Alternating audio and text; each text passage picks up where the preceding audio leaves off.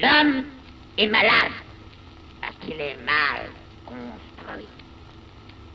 Il faut se décider à le mettre à nu pour lui gâter cet animal qui ne démange mortellement. Dieu, et avec Dieu, ses organes, oui, ses organes, tous ses organes, car, lui et moi, si vous le voulez,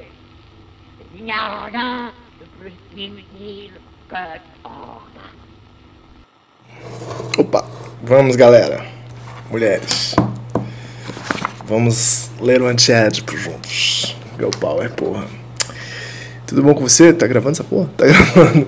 Tudo bom com você? Por aqui. Cara, eu queria estar de férias, eu queria estar descansando, mas não tá tão fácil não. É, mas não, né? Não está tão fácil. Mas não tenho do que reclamar, assim. Fora reclamação, não tenho do que reclamar. Cansado. É, mas sempre disposto aqui nessa né, leitura semanal, prazerosa, deleitosa aqui do, do Antiédipo. E hoje a gente continua no famoso capítulo 2. Ah, entrou um negócio no meu olho aqui, calma aí. Aplicações técnicas aqui. Hoje é o episódio número 60, né, cara? Olha quanta, quanta coisa já passamos, né? Mais de um ano de programa já. Sabe, se, se, se, me falasse que uma semana, um ano tem 60 semanas, eu, eu, eu diria que sim, né? Mas parece que tem menos. Curioso isso, né? Essas coisas que a gente não repara, assim. Mas enfim, 60 semanas já produzindo isso, fora acho que teve um períodozinho de férias que eu tirei de duas semanas. Vocês podem ver que sou uma pessoa volta muito na temática das férias, né? Uma pessoa muito apegada a isso. E é isso, acho que não tem muitas novidades, não. Então vamos à leitura, né? Eu acho que é isso. E se você tiver novidades, conta aí, por favor. Vem cá contar. Tem algumas novidades no WhatsApp que eu preciso responder lá, que eu recebi novidades e o WhatsApp fica sempre pendente as, as coisas. Pô, falei, eu, eu, gravei já um episódio quinta-feira passada. Não, já falei. Semana passada foi meu aniversário aí. Tem novidade mesmo não. é, então já que não tem novidade, vamos ler aqui. Pronto, 20 minutinhos. Fazer esse tempinho de praxe, né? Cara, a gente tá. Hoje é pouca fofoca, pouca lorota, muito esquisanálise, muito antiédipo. A gente está aqui na página 126, no qual estão falando do ovo esquizofrênico. Né? No original do francês é lá perto da página 109. E é isso. Acompanhe aí. 126, o ovo esquizofrênico. O ovo esquizofrênico é como o ovo biológico. Eles têm uma história semelhante, seu conhecimento esbarrou nas mesmas dificuldades, nas mesmas ilusões. Acreditou-se inicialmente que no desenvolvimento e diferenciação do ovo, o destino das partes do ovo era determinado por verdadeiros, entre aspas, organizadores. Fecha aspas mas percebeu-se que, por um lado, todos os tipos de substância variáveis tinham a mesma ação que o estímulo considerado, e que, por outro lado, as próprias partes tinham competências ou potencialidades específicas que escapavam ao estímulo, experiência dos enxertos. Aqui eles começam a, uma gastação que lá no quarto capítulo vai voltar com muita força, né? Tipo, uma biologia esquizofrenizada também, porque na verdade a apologia ao esquizo, né?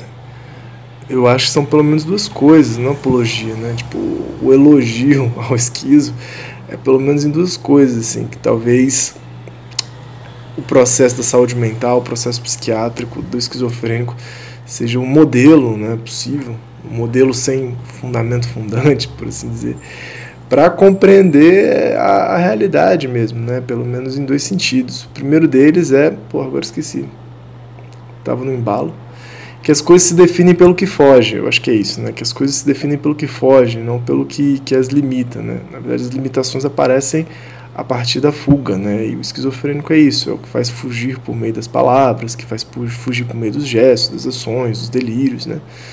E aí, é a partir dessa loucura disso que foge, que se pode definir uma certa normalidade, uma certa neurose, né? Então, isso não vale só para o caso do psiquiátrico esquizofrênico, mas também por tudo na, na natureza. Né?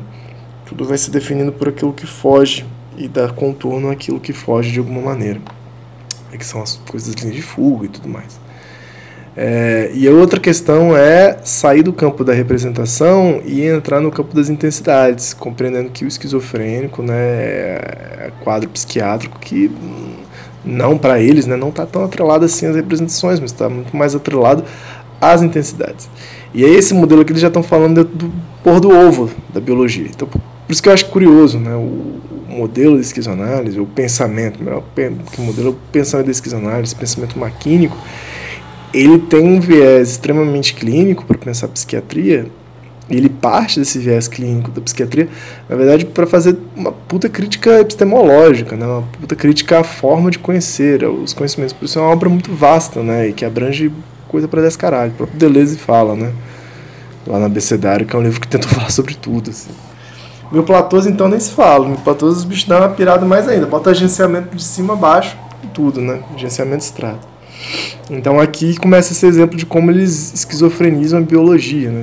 De te perguntar assim, ah, de que fala capitalismo e esquizofrenia?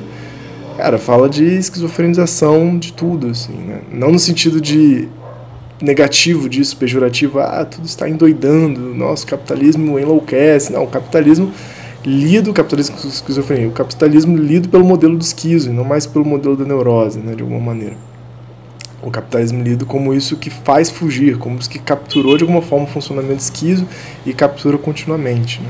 que identifica, reconhece, faz apropriação desse funcionamento esquizofrênico. Para você ver que também não é nem um pejorativo nem um elogio, né? Não é porque não é falar que o capitalismo funciona de maneira esquizofrênica, também precisa do seu polo paranoico, né? que é um elogio. É mais um, a meu ver, né? Um, uma metodologia, um modo de pensar maquínico, assim, né? que eles se apropriam a partir desse modelo esquizo. Bom, assim como eu entendo, e eles vão seguir falando do ovo e da biologia aqui. Donde a ideia de que os estímulos não são organizadores, mas simples indutores. E no limite, indutores de qualquer natureza.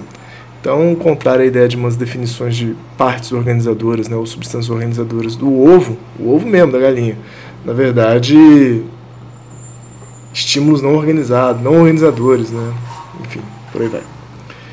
Todos os tipos de substâncias, todos os tipos de materiais mortos, fervidos, triturados têm o mesmo efeito. O que permitiu a ilusão foi o começo do desenvolvimento. A simplicidade do começo, consistindo em divisões celulares, por exemplo, podia levar a crer que havia uma espécie de adequação entre o induzido e o indutor. Mas sabemos muito bem que uma coisa é sempre mal julgada com base em seus começos porque, para aparecer, ela é forçada a imitar estados estruturais, a fluir por estados de força que lhe sirvam de máscaras. Essa ideia aqui é extremamente nietzschiana, né? Está muito em Nietzsche e a filosofia do Deleuze, né? Qualquer força para se expressar, qualquer força para superar uma forma, ela precisa vestir a máscara daquela forma, ela precisa compor aquilo para se transformar. Transformar. Aqui eu peguei essa referência, né? Se vocês não pegaram, se vocês não concordam, vem aqui, vamos discordar juntos. E mais, podemos reconhecer que desde o começo ela faz disso um uso totalmente distinto e que sob a máscara, através da máscara, ela já investe as formas terminais e os estados superiores específicos que ela assentará por eles mesmos ulteriormente. É esta a história de Édipo. Vão de ovo a Édipo muito rápido, né? mas vamos ver como é que eles fazem essa ligação. As figuras parentais não são de modo algum organizadores, né? não são estruturas definidoras ali do processo. As, é, o jogo parental ali de Édipo, né? seja o Rei Laio ou seus pais lá de, da outra cidadezinha que ele veio, que eu esqueci o nome. Mas indutores ou estímulos de um valor qualquer que desencadeiam um processo de uma natureza totalmente distinta dotados de um tipo de indiferença ao estímulo. Que eu acho que na história de Édipo tem isso, né? O pai e a mãe não são organizadores dados, né? Porque não se sabe como pai e mãe, né? Biológicos. E isso, na verdade, é... desencadeia um processo de uma natureza totalmente distinta, né? Mas indutores ou estímulos, né? São, são intensidades, né? Uma intensidade jocasta, uma intensidade laio, né? Que se aparece ali no meio da estrada para dar porrada em Édipo e vice-versa, uma rainha ali, né? Esperando um novo rei para desposá-la, são intensidades, né? que superam essas figuras organizadoras de pai e mãe, né? pensando aí como uma cena de Édipo, como um, um, um ovo, né? um ovo de intensidades. Seguem eles. Sem dúvida, pode-se crer que no começo, aí tem uma interrogação aqui, o estímulo indutor edipiano é um verdadeiro organizador. Essa história também de não acreditar nos começos é uma coisa muito Nietzscheana também. Não é só porque eu estou reestudando Nietzsche, não, mas fica a dica, Nietzscheano. É, é um verdadeiro organizador. Mas acreditar é uma operação da consciência ou da pré-consciência é uma percepção extrínseca e não uma operação do inconsciente sobre si mesmo. Aqui eles têm essa bagunça danada aqui, né, que eles vão diferenciar também mais à frente. Aqui eles estão dando só uma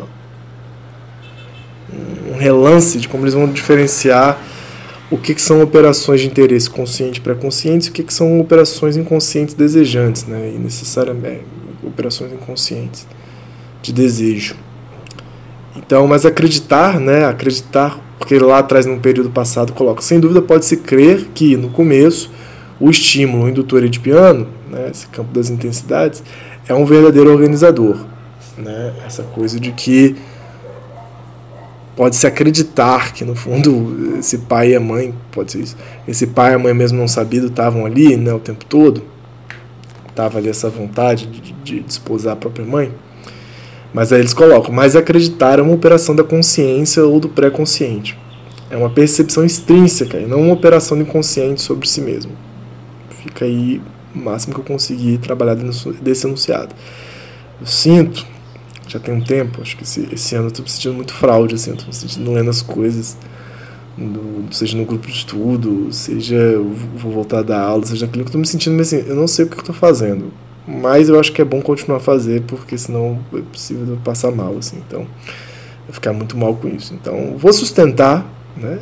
Vou sustentar essa sensação de não estar tá conseguindo entender as coisas que eu estou fazendo. e estar tá junto com as 5, 6 pessoas que escutam esse podcast aqui. Então, venha comigo você não está entendendo. E quando eu peço assim, é, vem aqui participar, não é só um pedido de. não é só um convite, é quase um pedido de ajuda, me ajuda aqui que tá difícil. Ainda mais esse capítulo aqui que eu tô perdidaço. Mas, vamos lá, estamos fazendo a tarefa. Eu sempre fui a favor, isso é parênteses, né, já que eu não falei muito no começo. Desde que eu peguei o Heterogênese, né, o Caosmose, para ler na graduação, assim, que se você não sabe, é um livro que não dá para entender porra nenhuma, praticamente. De eu reli, eu entendi bastante coisa, eu fiquei muito feliz, assim, de ter relido o Caosmose, principalmente o texto lá da Heterogênese. E falei, porra, tá, faz sentido, assim. Até escrevi sobre isso. Até escrevi sobre o Carlos Mons. Né? É, mas eu sempre fui partidário de que leia. Leia as coisas, é, não, não, nem pule, mas vai passando o olho. Assim, e uma hora isso assenta, né, cara? Eu sempre fui partidário disso. Então, estou aí 32 anos nas costas e continuo lendo sem entender muito bem. Tá faltando figura. Eu sempre falo que falta figura nos livros. Pra... O pior é que quando o Deleuze e o Guattari botam figura, fica pior ainda o bagulho. Mas enfim, essa é a minha máxima. Vai lendo, vai, vai tranquilo. Se está interessante, se está fazendo sentido ler, continua, mesmo que não esteja inteligível. Assim. É a minha máxima. Então vamos continuar aqui, que ainda mais esse livro que eu sei que tem partes boas, mas essa parte do 2, eu falo do 2, mas o 3 também é carrancudo. Eu acho que no fundo eu só gosto do capítulo 1 um e do capítulo 4 desse livro, pra falar a verdade. Mas vamos lá, uma hora a gente vai chegar no 4. E desde o começo da vida da criança já se trata de um empreendimento, desculpa, de um empreendimento totalmente distinto que abre passagem através da máscara de Édipo. Um outro fluxo que flui, flui através de todas as suas fendas. Aí que eu falei do um outro fluxo que flui através de todas as suas fendas. É isso que define para eles, né? Não é a forma de Édipo. Por que, que a criança está submetida à forma de Édipo? Por causa de uma estrutura? Por causa de uma programação inconsciente estrutural? Não, porque seu pai sua mãe, quando você era criança, eles já eram edipenizados e edipenizadores. Então a gente está fudido. Mas por mais que a gente tenta botar essa máscara, essa forma de édipo individualizado na criança, né, que é isso que a gente faz como adultos, neuróticos que somos, é, os fluxos vão escapando. A criança quer meter o dedo na tomada, a criança quer beijar menino, menina, cachorro, gato, papagaio, quer. É, tem, um, um coito com a Peppa Pig, tá ligado? que é virar a galinha pitadinha. Tipo, muita coisa foge, sacou? Não cabe nessa máscara de Édipo, são várias forças. é, um outro fluxo que flui através de todas as suas fendas. Uma outra aventura que é a da produção desejante. Ouviu, galinha pitadinha? Se prepara. Ora, não se pode dizer que a psicanálise não tenha reconhecido isso de uma certa maneira, que tudo foge às máscaras de Édipo, né? tal como o ovo. Eles abandonaram a história do ovo, né? brutalmente. É um parágrafo que os caras esqueceram que está falando. Na sua teoria do fantasma originário, dos traços de uma hereditariedade arcaica e das fontes endógenas do superego, Freud afirma constantemente que os fatores ativos não são os pais reais, nem mesmo os pais tal como a criança os imagina. O mesmo acontece com mais forte razão com os discípulos de Lacan, quando retomam a distinção entre o imaginário e o simbólico, quando opõem o nome do pai a ímago e opõem a foraclusão relativa ao significante a uma ausência ou carência real do personagem paterno. Vamos voltar um pouco. Isso aqui é foda. Isso aqui que, tipo, partiu do ovo da galinha lá, por isso que eu falei da galinha pitadinha, agora que eu me liguei é, para a teoria do fantasma originário na psicanálise. Então vamos, vamos voltar um pouco aqui. O que, que isso tem a ver? Por que eles estavam falando de crianças edipianizadas que, e de seus fluxos que escorrem por fora, né? E outra aventura se dá, que é a da produção desejante. Por que eles jogaram essa coisa da, da teoria do fantasma originário? E primeira oração. Ora, não se pode dizer que a psicanálise não tenha reconhecido isso de uma certa maneira, que tudo foge. Na sua teoria do fantasma originário, e eles colocam aqui, dos tra... em continuação, né? Dos traços de uma hereditariedade arcaica e das fontes endógenas do superego. Então, vamos por parte. Teoria do fantasma originário. Eu esqueci o que é. Eu confundo. Tinha outra coisa do, do...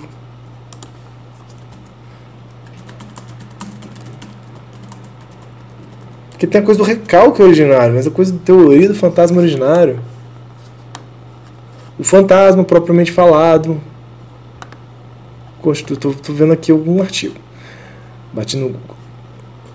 Ó, tem um vídeo do Dunker aqui, hein? Se quiser ver, fantasma, fantema, fantalaranja e fantasia da psicanálise. Ai, meu Deus do céu, que complicado.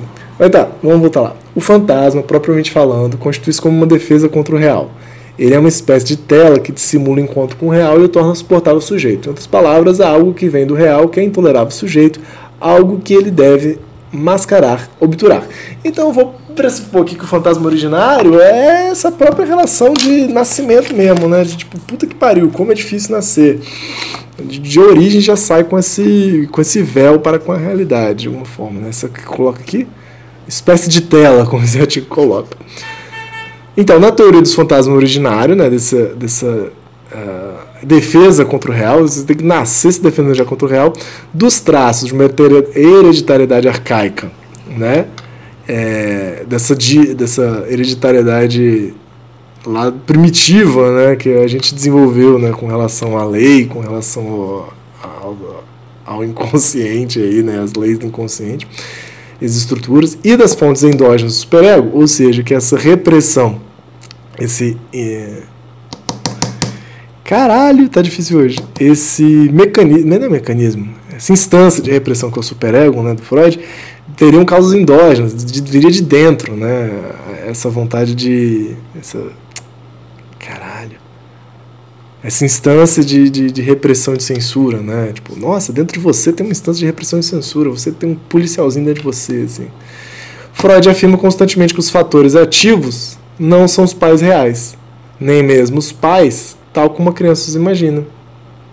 Né? Na sua teoria, tudo isso tem nada a ver com os pais, nem mesmo os pais, tal como a criança imagina. Tem outros fatores aí que vão vindo da própria existência, não tem a ver com os pais.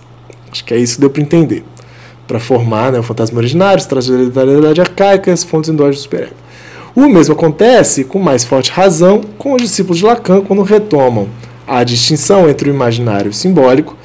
Sendo imaginário, eu entendo, estou chutando, essa dimensão mais fantasmática, mais da fantasia, e o simbólico, a, a dimensão do significante, da cadeia significante, do palavreamento dessa relação fantasmática, quando opõe o nome do pai a ímago.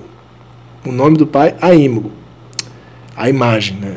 eu acho que o nome do pai não representa a imagem do pai, né? Tipo assim, do seu pai mesmo. O nome do pai é, na verdade, esse processo de de, de corte, né, de, é, de, de introdução da castração, pode-se dizer, que vai diferenciar os significantes, né, vai fazer essa diferenciação. E que não necessariamente isso está atrelado à imagem do seu papai. Né? Tem outras coisas que fazem essa estrutura funcionar do nome do pai, não necessariamente do seu pai. E opõe a forclusão, que a gente falou, né, que para a psicanálise lacaniana, é mecanismo de defesa do esquizofrênico, né, do psicótico, que das psicoses, na verdade, que ah, eu esqueci. Estudei isso recentemente, esqueci total. Eu esqueço muitas coisas. Procurei forclusão, né, que impede de alguma maneira a, dis, a dissociação, a separação dos significantes de alguma maneira, né? Relativo ao significante. E opõe a forclusão relativa ao significante a uma ausência ou carência real do personagem paterno. Então, opõe a forclusão a uma ausência ou carência real do personagem paterno. Então, dizer que tipo, a forclusão aparece, né? essa impossibilidade de distinguir, essa, essa é, deslegitimação da lei do significante, né? da cadeia significante, é, da lei do funcionamento da cadeia significante, não tem a ver com a ausência ou presença do pai. Né? A forclusão ela acontece independente disso, né? por mais que tenha a ver com a questão do nome do pai, da lei da castração. Então independe. Então, de alguma forma aqui, eu estou entendendo que tanto Freud quanto Lacan, eles conseguem dispensar uh, a figura do pai e da mãe, né?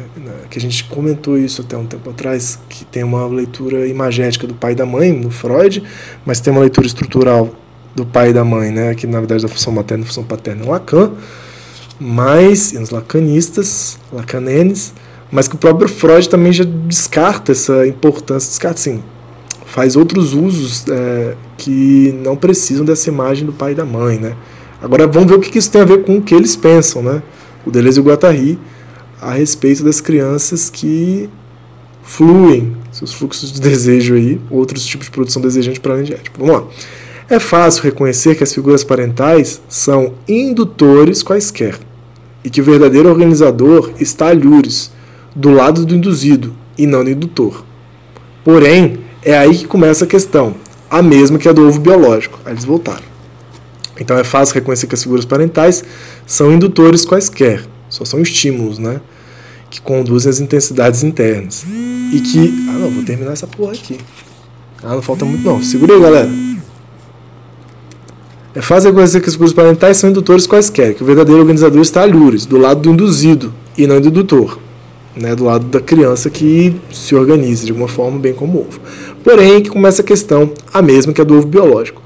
Com efeito, nessas condições, haveria outra saída, que é a da restauração da ideia de um terreno, entre aspas, né, que terreno, sob, seja sob a forma de um inatismo filogenético, de pré-formação, seja sob a forma de um a priori simbólico cultural ligado à prematuração, Aqui, pelo que eu estou entendendo, é que, tipo assim, até Lacan e Freud deixam escapar essa coisa da necessidade desses indutores, né, como organizadores primordiais, o pai e a mãe, porque para Freud há características é, da própria existência, vou colocar assim, no fantasma originário, da hereditariedade genética arcaica, do, do antepassado cultural que, que, temos, né, que compartilhamos, e dos fatores endógenos do superego. E para Lacan, a questão da função paterna, né, do nome do pai que independe do pai, no fim das contas.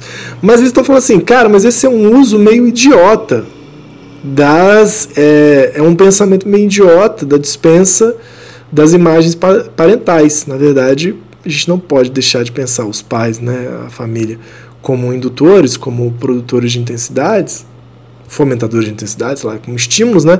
Mas isso que eles fazem não seria isso aqui, ó.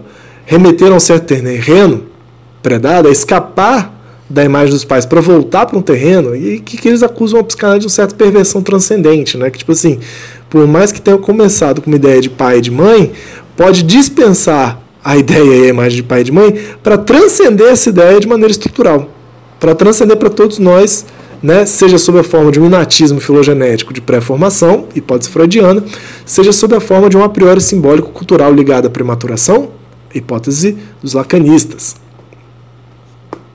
E aí seguem eles. Espero que eles falem um pouquinho do que, que eles acham. Mas acho que eles estão só descendo a porrada na, na, na, crítica. Olha o que vai ter aqui no final, hein? Fiquei feliz que já adiantei isso. O pior é que se torna evidente que, invocando um tal a priori, que vem antes de tudo, né? Um a priori, que está em primeiro anterior, né? É, não se sai do familismo no sentido mais restrito que sobrecarrega toda a psicanálise. Ao contrário, afundamos-nos nele e o generalizamos. Eu acho que foi exatamente isso que eu falei. Hein? Se não foi, eles disseram algo que eu queria muito ter falado. Os pais foram postos no seu devido lugar no inconsciente, que é o de indutores quaisquer, mas se continua a confiar o papel do, de organizador e elementos simbólicos ou estruturais que são ainda os da família, Rogerinho, e de sua matriz e de piano. Não se escapa de Édipo só dispensando os pais. Esse é o problema. Olha só que conclusão, hein? Que conclusão. Então, esquizoanálise é complexa, mas uma afirmação legal é que, que fala assim, na, na, na, na o psicanalista chega para dizer, mas não tem, não é sobre o pai e a mãe. Qualquer coisa pode ser é, é, responder à função materna, qualquer coisa pode responder à função paterna. Mas, mas é isso, amigo. É isso. Você ainda está edipenizando o bagulho de uma maneira estruturante. Você não está livrando de Édipo. E mais uma vez, não se consegue sair disso. Foi tão somente encontrado o meio de tornar a família transcendente. Tum, tum, tum, tum. Tum, tum, tum, tum. Então, essa foi a crítica deles. Qual o nome dessa sessão? Que é gigante. Como a psicanálise suprime os conteúdos sociopolíticos. Então, essa é a conclusão.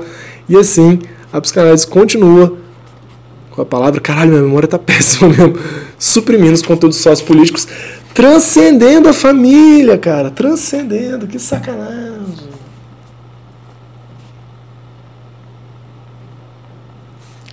Hoje é 17 do 2. Eu tô vendo muito Larica Total, eu tô influenciado. Tiago, forte abraço aí. Um dia você vai ouvir esse podcast. Tiago que me apresentou Larica Total, Cozinha de Guerrilha. Quem puder assistir, assista. Essas recomendações. Semana que vem a gente tá na página 128, é 2.5.5, um familismo impenitente. Interessante. É, no mais, recomendo fortemente. Assistam a Erika Total, tá no, tá no, no YouTube.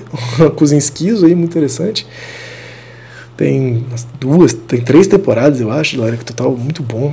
Três ou quatro, programa antigo, e eu dou várias risadas. E, cara, eu escutei um podcast, você que tá ouvindo um podcast, eu ouvi um podcast que eu achei muito bom, assim. Dá raiva, dá raiva, mas é muito bom, que chama República das Milícias. Vocês já ouviram. Tá lá nos agregadores de conteúdo aí de, de áudio. Ouçam lá, são oito episódios que retratam como que o Brasil se transforma na República das Milícias, assim, fala bastante do Rio de Janeiro. Você que tá aí, 027, não, 027 é Vitória, 021, né? RJ. Ouve aí. Chora. Pô, falando sério, eu chorei no, ouvindo esse podcast. Então, Negócio interessantíssimo. Tem um livro também do Bruno Paes Manso, acho que é esse o nome do autor, um jornalista. Bem maneiro, ele que narra lá a história do, da República das Milícias do próprio livro, só que bem complementar. Cara, recomendo fortemente. Depois, se vocês escutarem, traz uma devolutiva aí. E eu falei um dia que eu ia falar de Matrix 4 aqui, né? E não falei até hoje. Então, o próximo episódio me cobrem aí. Forte abraço. Acabei falando bastante. Que ser um episódio curtinho, foi um episódio meio tagarelado. Um beijo, até a próxima.